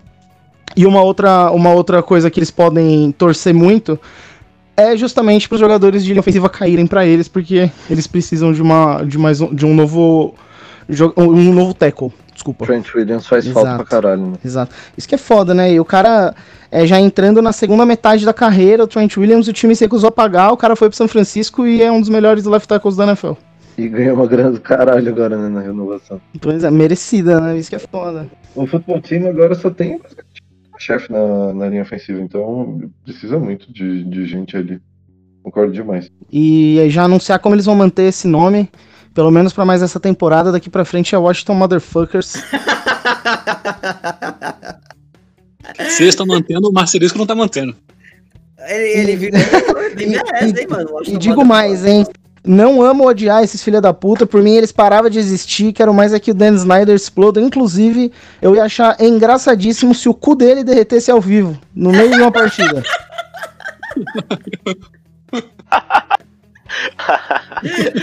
que isso. Ai, caralho. Eu ia rir muito, eu não ia nem ficar horrorizado, ia ser estranho. Ia ser meio sádico, não? Completamente. Você rindo por um cu derretido. Enfim, o... quem tem o cu derretido de todo ano é o, o Ricardo, com as escolhas do Ryan Pace na, na primeira rodada, né? Então, ô, Ricardo, vamos falar dessa pick 20, que a gente vai poder falar sobre a equipe do Chicago Bears fazendo merda nessa primeira rodada. Apesar que aqui, a 20, talvez ele tenha o feeling ali de segunda rodada. Não sei, não é tão tarde assim, mas não é tão cedo. É, mas o problema daí é que segunda rodada também não me inspira tanta confiança, né? Puta. Um trade-up recente de segunda rodada dele foi o Anthony Miller, que tá aí, dizem que pra ser trocado e... Enfim, o, o Ryan Pace, em geral, desde que assumiu o Bears, a única escolha de primeira rodada que ele acertou foi o Rokon Smith. De resto, ele deixou a desejar, a escolha de primeira, de segunda não mandou muito bem. Mas ele vai- ele vai muito bem nas partes finais do draft, assim, terceira, quarta, quinta rodada, ele... Quinta rodada, principalmente, ele tem brilhado muito, então, assim... é, me assusta ter escolha de primeira rodada, agora que a gente tá tendo de novo, né? Depois que a gente terminou de pagar a troca do Kelly Mack. Mas eu tô animado. É, o problema é que é um time que tem muitos buracos, né? E o principal deles, acho que até pelas pela decisão de manter o Ryan Pace e manter o Matt Nagy por mais um ano de tipo, vai, mais um ano, é agora, ou vai ou racha, é, acho que isso deixa ainda mais improvável o time ser agressivo na busca de quarterback. Porque daí chega o Andy Dalton, e a gente sabe que o quarterback é uma lead grande, mas será que se o, o Ryan Pace e o Matt Nagy estão jogando a, a, vida deles, a carreira deles, né? Por um ano, será que ele, eles vão, num time que tem needs, dar um trade-up, por exemplo, para um Trey Lance que possa ca cair um pouco, que é um cara que não está nem um pouco pronto, sabe? Então eu, eu não vejo isso acontecendo. Acho que eles vão tentar manter as escolhas. Espero que desse um, um, um trade down, que eu já falei que eu gosto. Eu acho que o Bears está precisando também de acumular um pouco de pique, mas não sei se, se, se, vai ser o caso. E daí, enfim, por, por esse cenário, eu acho, eu não apostaria num, num trade up por quarterback. Gostaria de ver o Bears sendo mais agressivo no mercado de, de quarterback, num, num draft de, de, de, quarterback, né, tirando aquela lambança que era óbvia do, do Trubisky. Mas eu não, não vejo acontecendo. Então o Bears ficando na, na pick 20, tem uma need para preencher, que é offensive tackle, né? Principalmente tackle mesmo, porque ele, o interior da linha acho que tá, ele tá arrumadinho, mas tackle é, é, é uma need grande. É... Também safety, né? Que o, o Bears todo ano tem, tem trocado quem fica de safety titular do lado do, do Jackson, e por enquanto tá, tá o Dion Busto. Vamos ver como que vai ser. Acho que vai vir alguém no draft. Mas não acho que seria o caso de primeira rodada, até porque não vejo um safety tão ali na, na pick 20 que, que eu iria seco e é, uma need que foi criada desnecessariamente no mês passado. Cornerback, né? O Caio Fuller ele foi dispensado. Não se faz isso. É, se o problema era cap, deveria ter sido pensado de, de forma melhor. Se cria uma need enorme num dos melhores jogadores do, do seu elenco, num cara que foi ao Pro recentemente, enfim, uma lambança gigante. Então eu acho que nessa pique vai acabar vindo ou um offensive tackle ou um cornerback. Lado do, do offensive tackle, assim, não vejo os principais offensive tackles da classe, né, caindo, o Penicel e o Rushman Slater, acho que é impossível. O Christian Derrisson, ele é o meu sonho nessa escolha. Eu vi alguns mock drafts colocando o Derrisson na, na escolha 20 pro Bears, eu não acho que vai cair tanto, mas se ele cair, acho que é, é um no-brainer, o, o Bears teria que, que ir nele, é um cara que eu gosto muito. E daí, realmente, assim, é, falando de, de tecos, tecos puros, né, que o Elijah Vera, Vera Tucker é um jogo, cara que fica ali mais um pouco pro interior da linha, aí teria no final, primeira, de, final de primeira rodada, caras que eu vejo, tipo o Tevin Jenkins, o Samuel Cosme, o Jalen Mayfield, que é um cara que é muito cru, mas talvez desses três seja até o que eu mais gosto, porque eu vejo um potencial enorme nele, né, um cara grande que tem muito, muito espaço para evoluir ainda, mas acho que qualquer um desses três, eu ficaria satisfeito com eles, mas não, não na pick 20. Acho que poderia ser, ser um trade down. Aí o que sobrar dos três no final da primeira rodada, né? Pega e. Enfim, acumula um pouco mais de pique. Se, seria, para mim, o cenário ideal, né? Ou o Darius de Teco, ou um desses três com trade down. Ou se, é, vendo qual cornerback pode cair até ali, né? Acho que o Patrick Surton estão falando que vai sair mais cedo. Mas quem sabe um Jace Horner ou Caleb Farley, eles caem até a pick 20, acho que eles deveriam ser pegos. O Greg Nilsson, que deve estar por ali também, é alguém pro, pro, Bears ficar de olho. E, enfim, depois a gente vê como vai se desenvolvendo, né? O wide receiver, ele é, é uma need grande, mas também eu, eu vejo um, um, buraco ali na, na pick 20 que, com certeza, os três principais não vão estar mais lá. E acho que os que vêm depois deles, eles não precisam ser pegos na pick 20, pois pode ser pego com o trade out também. Então eu, eu não apostaria tanto no wide receiver na primeira rodada. Eu acho que o Bears vai acabar indo de linha. Se eu fosse para apostar, é que depende muito de, de, de, como vai, vai estar o cenário, mas é isso. Acho que vai ficar ali entre linha ofensiva e cornerback. Caralho, mano, quantos times a gente falou entre os nossos times? Linha ofensiva, secundária. Linha ofensiva, secundária. Linha ofensiva, secundária. Será que esse meio, principalmente nesse episódio, né? Será que esse meio vai, vão sair os melhores jogadores dessa posição?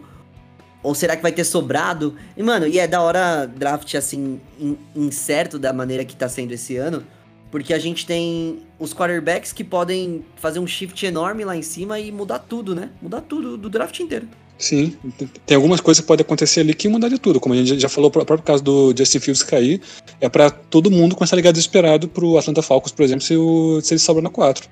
Inclusive o Bears. Só que eu acho que o Bears não vai fazer pelos motivos que eu acabei de explicar. não vou repetir, apesar. Até porque já falei. Então tá aí, a gente falou da, da, da, do miolo do draft, da, da escolha 11 até a escolha 20. A gente mencionou aí 19 times então, Miami Dolphins tem, uma, tem duas escolhas nesse, nessas primeiras 20 escolhas, né? E a gente termina a falar sobre os outros times. Na semana que vem, a gente tem aí até a 32, os times que não estão na primeira rodada. E para finalizar o episódio, a gente vai falar um pouco sobre a troca do Sam Darnold. Semana passada a gente falou sobre a pick do Jets, que é a pick 2, mas a gente não tinha gravado antes, né? A gente gravou dia 1 de abril, a gente tinha gravado antes da, da, da troca realmente sair. E agora, com a confirmação, a gente tem um cenário mais concreto sobre Jets escolhendo quarterback na segunda escolha, com certeza absoluta, 100%. Trade down, acho que não vai ser opção. E a gente tem também é, o desenrolar dessa troca. Então, João, vamos, vamos chamar você aí para falar um pouquinho mais sobre essa pick. E depois a gente samba aí entre nossos comentaristas. Essa pick não, né? Essa troca e que vai desenrolar entre New York Jets acumulando picks e pro draft, principalmente. O que, que muda de 2020? É, então, né? Essa troca do Sam Darnold, ela dá uma esquentada ainda mais, né? Ela, na realidade, ela esquenta ainda mais aí o que tá acontecendo, tudo com, com o draft, né? É, é, nas primeiras três escolhas. É, assim como é, o Arizona Cardinals fez, né? É, com Kyler Murray, o New York Jets é, ele se viu nesse dilema de ficar com um quarterback que foi escolhido anteriormente, também numa escolha de primeira rodada, né? O Josh Rosen havia sido escolhido, se não me engano, na terceira escolha. Eu não lembro exatamente qual foi, mas enfim. Não, o Josh Rosen foi na 10, o Sam Darnold foi na 3. Isso, o Sam Darnold na 3, o Josh Rosen na 10, enfim. É, o New York Jets é, trocou o Sam Darnold com o Carolina Panthers, né? E vai escolheu o substituto dele no draft de 2021, né? Acabou com esse grande mistério. É, então, tem algumas coisas aí, né? Então, a primeira coisa é que não existe mais dúvida, né? Sobre o que os Jets vão fazer no, na primeira escolha do draft, né? Com certeza eles vão draftar é, um quarterback. É, e, enfim, é, eu acho que a escolha de Atlanta, é, ela, é, eu tava até vendo isso hoje mais cedo, eu não lembro exatamente qual foi o canal, mas é, eu acho que a escolha de Atlanta ela pode perder até um valor, assim, né? Já que agora o, o Atlanta ele tá mais conformado com os boatos de que o 49ers vai selecionar o Mac Jones e, e vai deixar o Justin Fields disponível. É, então é, isso pode seguir é, para uma valorização dessa possível troca, né? É, o problema é se acontecer o contrário, né? Que é quando é, é, times que têm é, a mesma vontade de draftar o Mac Jones. É, aliás, quantos times né, têm é, essa mesma vontade de draftar o Mac Jones? O Trey Lance também não parece ser amado pela NFL, né? A ponto de muitos estarem dispostos a dar a alma pela escolha 4. Então, antes Carolina era, era meio que uma, um candidato, né? A troca. Mas eu acho que agora isso pode, sei lá, de certa forma é, causar a perda de valor da escolha de Atlanta. Não sei se ficou bem claro para vocês, mas enfim.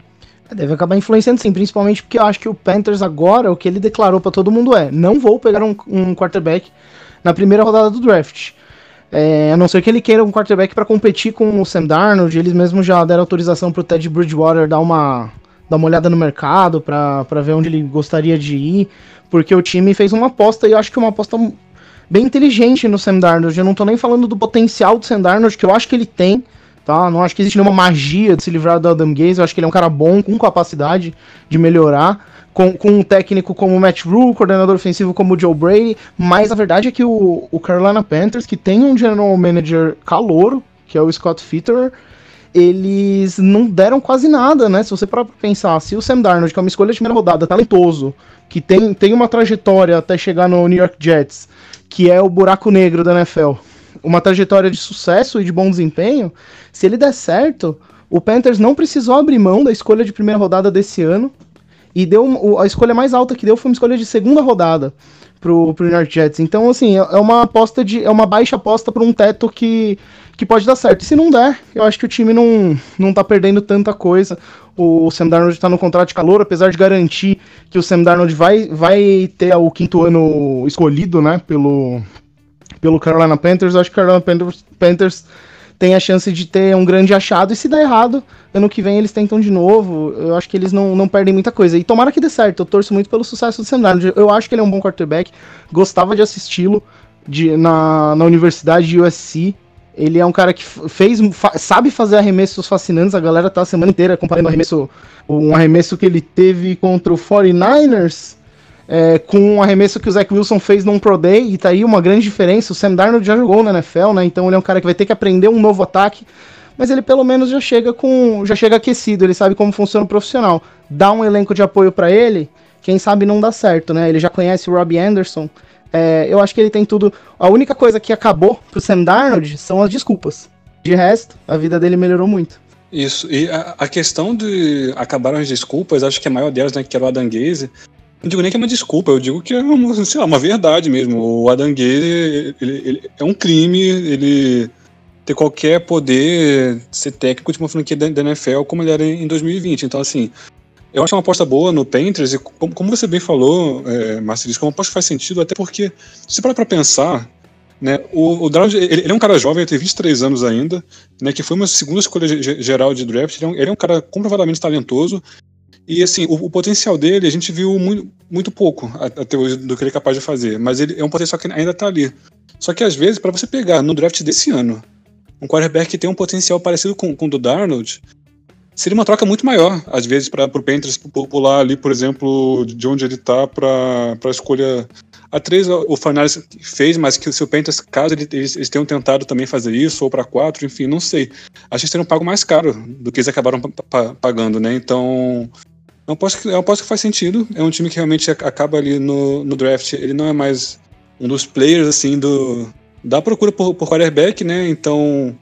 E, e, inclusive, pro Panthers seria até bom se, se começasse a ter trade-up e sair um monte de quarterback na frente deles, porque daí significa que eles ainda vão, vão poder escolher mais uma peça excelente para jogar, principalmente ali junto, com o Sam Darnold. Então, assim, acho que é uma- um movimento que faz sentido. Acho que foi inteligente da parte do, do fazer. Eu fico só, fico só aproveitando aqui, é, perguntar pro Greg como ele se sentiria se o Teodoro voltasse para o New Orleans Saints, nesse movimento dele estar olhando o mercado, os caras liberarem ele para é, pra procurar troca, se não faria sentido ele voltar pro, pro Saints. É, assim, faz sentido ele voltar pro Saints, mas não faz sentido o Saints dar escolhas de draft por ele. o Saints poderia ser um, ótimo destino para ele, caso o Panthers aceite o eventual destino que não vai conseguir nenhuma escolha de, de draft por ele e acabe cortando por causa do, do seu cap hit alto. Aceite que vai com, com o Stan Arnold e o PJ Walker de, de reserva. E aí sim, caso ele for- for- seja cortado, sem aquele contrato gigantesco para assumir, aí sim o Saints poderia é, ter interesse nele, sem dúvida alguma. Mas é que não tem como assumir aquele contrato do dele. Teria que renovar o Latimer, o Ramchick e o Marcus Williams só para poder fazer isso. E não poder fazer mais nada, tipo, é, o contrato dele você teria que assumir uns 17 milhões. É o que você economiza fazendo as- essas três renovações. Foi você que me deu uma subir, Marcelo? Sim, fiquei impressionado. Certamente eu que não foi porque não sei assobiar. Você não sabe subiar, Rick? Não, sou incapaz, infelizmente. Você sabia que eu sabia não sabia subiar? Isso aí eu já ouvi sim, mas assobiar e instalar o dedo também não, não tô com essa capacidade ainda. Não, instalar o dedo não dá, velho. Lá, o dedo é assim, dificílimo, malandro. Aí, ó. Assim? E isso é pior. Quando você, quando você fala que não sabe instalar, a pessoa vira e e ela fala, é só fazer isso. Daí ela faz na sua frente. Aí eu faço. não Você, faz sentido, é isso. É muito mas, escroto. não, mas é só fazer mano. isso. É, Mas toda, os- é, o barulho que sai do seu dedo quando você tenta? Como assim? Você nunca viu ninguém estralar o dedo? Uma coisa é não saber estralar o dedo, outra coisa é nunca ter testemunhado um estralo de dedo. É estralar ou estalar? É instala. Tipo assim, estralar é quando você faz aqui assim, que você tá com o- as juntas, sei lá o que, aí você vai trá, trá, ou quando você faz. Você não pode falar assim, a gente tá falando sem se ver, mano. Mano, fez Não, barulho mas pô, você não ouviu o barulho, caralho? Barulho é igualzinho de uma foca. Quando Ah. você faz assim, foi muito igual, velho. Uma foca? É, mano. Não, cara, eu é tô que falando sim. assim. Tem aquele aqui que você estrala quando você tá, sei lá, você acordou, aí você vai se esticar ali e você trá. Esse é Isso aí Ah, tá, depende do desculpa, desculpa. regionalismo. E tem Depende do o regionalismo. Estala. Qual que você Isso, isso aí você sabe fazer. Isso aí que você sabe fazer com o dedo, com os dois dedos. Kitis. A gente tem ouvintes do Brasil inteiro, do mundo inteiro. Inclusive, um abraço, um salve final ouvintes da Costa do Marfim. É... Estralar é, é bem regional. Eu nunca tinha ouvido esse, esse- esse termo até mudar para São Paulo, por, por exemplo. Então você Ah, vai, é? vai, vai, vai pro outro. É. Não, mas assim, então me, me, me, me esclarece. Você não sabe estralar ou estalar? Eu não sei instalar e até alguns anos atrás eu nem sabia que existia a palavra estralar, que na verdade é uma. Mas o estalar é qual pra você? É o preguiça, acordei, tô aqui me esticando? Ou é o...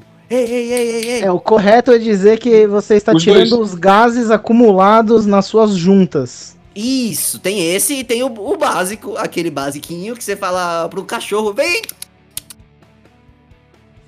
É, eu costumo, apesar de não saber instalar o dedo, eu costumo fazer o gesto de instalar o dedo quando estou fazendo alguns dos meus inúmeros passos de dança.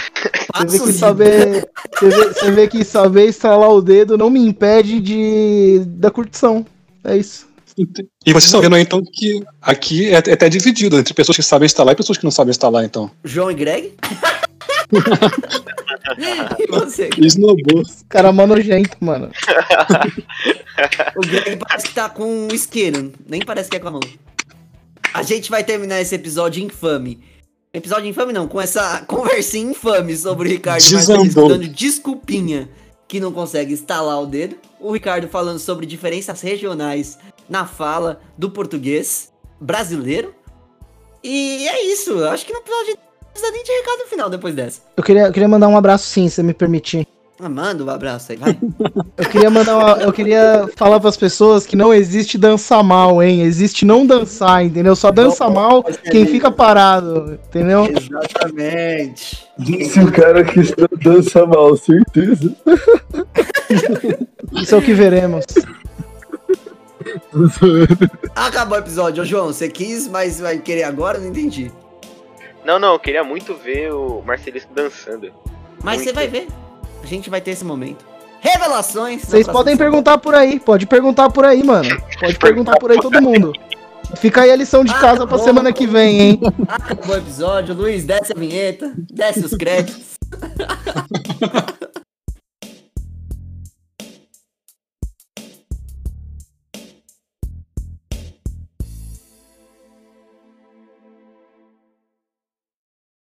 Mano, eu podia só pedir um, já um favor desde já, pelo amor de Deus. Corta a parte que eu falei. Depois que eu falei que a escolha do Atlanta Falcons pode perder valor, corta, eu acho que praticamente tudo que eu falei depois que eu embananei tudo. Essa vai ser o pós-créditos, então. Obrigado.